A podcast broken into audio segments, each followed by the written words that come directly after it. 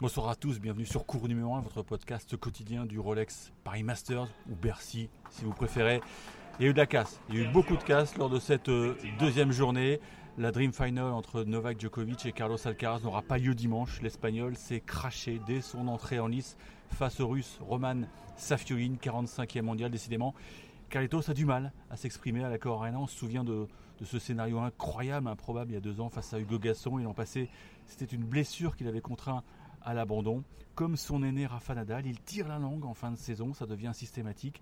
Mais on va surtout développer la nouvelle journée noire pour le tennis français. C'est d'ores et déjà la pire édition pour les Bleus avec un seul qualifié pour le deuxième tour. Oui, vous avez bien entendu, un seul qualifié pour le deuxième tour. Vous allez me dire, on est dans la lignée euh, des performances euh, assez euh, maussades en Grand Chelem, même si les tricolores ont vraiment manqué de réussite sur deux rencontres. On va y revenir. Alors, on commençait vraiment à envisager le zéro pointé, le Fanny, comme on dit à, la pétanque, lorsque Hugo Humbert est venu délivrer la Cor Arena, encore sous le choc de l'élimination d'Arthur Fils, on y reviendra. Il était donc 17h environ lorsque le Messin a brillamment écarté Marcos Riron. L'Américain lui avait posé pourtant de gros problèmes la semaine dernière à Bâle, il avait même dû sauver une balle de match. Cette fois, à Bercy, Hugo Humbert s'est montré autoritaire en signant un impeccable 6-4, 6-3. Il avait bien choisi l'endroit pour sa centième sur le circuit. En 2023, c'est 29 victoires quand même. Hein. Il est sur le point de battre son best ranking, 25e, rappelons-le. Il se régale, il nous régale. Et ce qui frappe depuis quelques mois, c'est sa régularité. Il la doit à une meilleure gestion de ses émotions, alors que là vous entendez sûrement euh, la foule qui encourage euh, Yoshihito Nishioka, parce que là j'essaie d'enregistrer quand même dans l'ambiance très particulière de Bercy, parce qu'il y a encore beaucoup de monde à l'heure où, j'enregistre. Donc je vous disais, ce qui frappe chez Hugo, c'est sa régularité. Il la doit à une meilleure gestion de ses émotions. Et hasard ou pas, il consulte régulièrement une psy basée à Nice. Et pour apprivoiser une salle aussi bruyante, aussi vivante que l'Accor Arena, ça aide considérablement. D'ailleurs, il le disait en conférence de presse. Ouais, bah déjà, je me sens beaucoup plus à l'aise sur le tour. Et je me suis fait la réflexion parce que la première année où je suis arrivé, euh, j'étais super stressé. tu vas jouer sur euh, le central, euh, il y a du monde, il y a beaucoup de bruit, donc c'est pas facile. Et puis là, j'arrive vraiment à construire mon truc, être dans ma bulle. J'ai beaucoup progressé là-dedans et, je suis super content parce que c'est quelque chose de, de, pas facile à, à maîtriser. Quand tu es jeune, c'est l'expérience. Comme on me disait, quand j'étais jeune, je comprenais rien. Je me dis pourquoi l'expérience il est perdu? Parce que c'est l'expérience. Au bout d'un moment, j'en avais marre. Mais c'est vrai que au bout d'un moment, on essaye d'apprendre, on essaye de faire un peu différemment pour que ça soit mieux. Et je sens que je le maîtrise de mieux en mieux. Je suis de plus en plus à l'aise. Alors au deuxième tour, Hugo Humbert va s'attaquer à Sacha Zverev. Évidemment, c'est un gros morceau, mais il l'avait battu lors de son euh, parcours extraordinaire à Halle sur gazon il y, a, il y a quelques années. Et puis il aura le soutien de, la foule, d'autant que voilà, c'est le dernier euh, rescapé euh, tricolore. C'est pas à mes yeux une mission impossible, parce que je trouve que l'Allemand est, lui aussi un peu usé par, cette fin de saison. Il a beaucoup joué euh, en Asie, et c'est vrai qu'il a, il eu du mal aujourd'hui, donc il y, a, il un vrai coup à jouer pour Hugo Humbert. On va revenir maintenant sur les défaites qui font mal. En début d'après-midi, Arthur Fils a vécu un petit cauchemar, faut dire les choses comme elles sont, hein, face à Daniel Altmaier. À Roland Garros, l'Allemand avait éliminé Yannick Sinner, mais franchement, en indoor, on pensait que c'était une, proie quand même assez abordable. Mais le jeune Français s'est vraiment noyé tout seul, le bras noué, les jambes lourdes. Il a encaissé vraiment un, 6-2, 6-4 indiscutable sans qu'on ait vraiment cru à, une remontada. C'était un jour sans. Bon, euh, il réfutait avoir mal géré les attentes, la pression. C'est vrai qu'il a été beaucoup exposé ces derniers jours, notamment euh, lors du tirage au sort vendredi soir. C'était lui qui était mis en avant par la Fédération française. Mais bon, c'était pas son analyse. Pour lui, c'est, ça n'a rien à voir. C'est plutôt, écoutez-le, euh, je suis à bout de souffle. Ouais, je me sentais à 100% physiquement. Enfin, 100%, et j'ai pas de blessure, tout va bien, tu vois. Mais fatigué. très fatigué. Il y a une fatigue que j'engrange depuis le début. Là. Je fais l'effort, euh, je fais l'effort sur les derniers jours parce que pour bien préparer, pour essayer de bien préparer ce tournoi, tu vois, je me suis, euh, j'ai essayé de m'arracher, j'ai essayé, mais euh, fatigue, fatigue et du coup, bah, je suis un peu moins vif, je, juste un peu moins d'énergie et puis à ce niveau-là, ça bosse pas quoi. J'étais très très content d'être sur le terrain. C'est pas dû à la pression, c'est juste dû ah, la fatigue, quoi. C'est un peu mou, un peu, euh, un peu du mal à me déplacer, euh, un peu du mal à frapper la balle. Il y avait tout qui allait, euh, qui allait un peu moins vite, tout qui était un peu plus lent.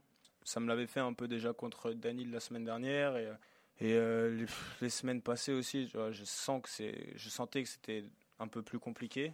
Et après aujourd'hui, bah, aujourd'hui ça a baissé encore plus, quoi. Alors le protégé de Sébastien Grosjean va zapper Metz la semaine prochaine, mais c'est pas saison terminée parce qu'il va disputer euh, le Masters Next Gen qui aura lieu du 28 novembre au 2 décembre en Arabie Saoudite. Et ce sera l'occasion de rester dans la région pour installer un, camp d'entraînement, probablement à Dubaï, avant le, grand départ pour l'Open d'Australie. Alors la mauvaise nouvelle, la conséquence négative de cette défaite au premier tour, c'est que a priori Arthur Fils n'a plus aucune chance d'être tête de série à Melbourne, à moins évidemment, de briller lors du premier tournoi de l'année. Mais j'avoue que j'ai pas son calendrier en tête. En tout cas, on sait qu'il ne fait pas la United Cup, parce que c'est Adrien Manano qui a été retenu. Donc euh, peut-être euh, Adélaïde ou Auckland. Je sais qu'il jouera Auckland, mais je crois qu'Auckland, c'est juste avant l'Open d'Australie. On verra ça, mais bon, les chances d'être tête de série sont quand même maintenant extrêmement minces. On comptait aussi sur Gaël Monfils pour enflammer Bercy, mais là encore, grosse déconvenue pour le Parisien face à Francisco Cerundolo. Il a eu l'occasion de boucler l'affaire à 6-4, 5-4. Il jouait bien, il bougeait très bien, il manœuvrait bien euh, l'Argentin. Mais il a laissé filer sa chance pour peut-être un, petit détail, une petite négligence. Et malgré un break d'avance dans la troisième manche, il a euh, échoué, il a coincé. C'est dommage. En il revient sur ce moment où tout a basculé, où ça a basculé. Peut-être pas tout, mais un moment clé de cette rencontre qui malheureusement lui a échappé. J'ai mal joué ma balle de match, je l'ai mal joué, la série au corps, je me suis, je me suis pas bien dégagé.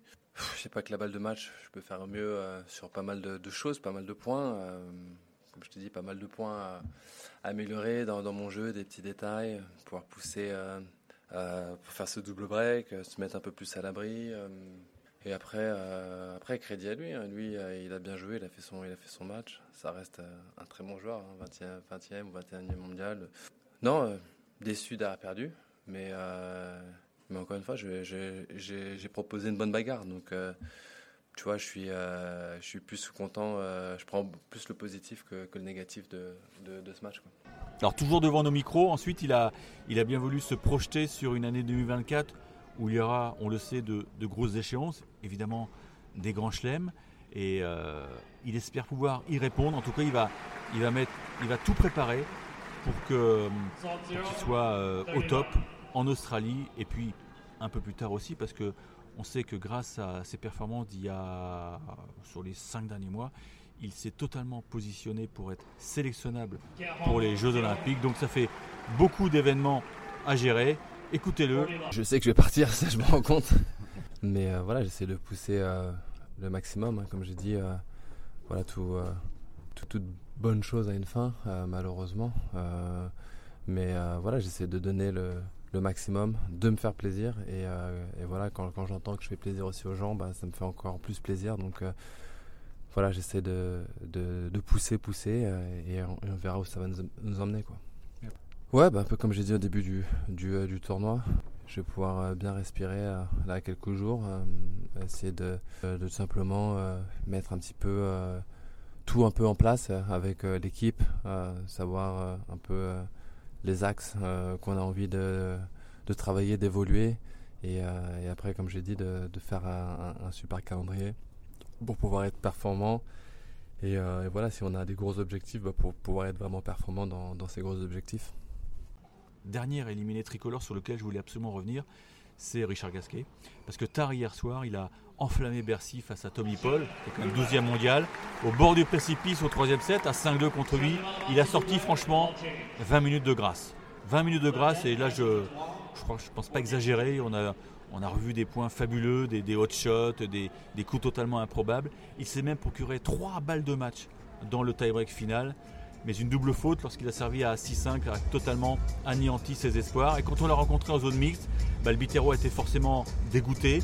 Et pour la première fois, je dis bien pour la première fois, il a évoqué les lieux où il aimerait raccrocher sa raquette. Voilà, écoutez-le, Richard, c'est un petit document.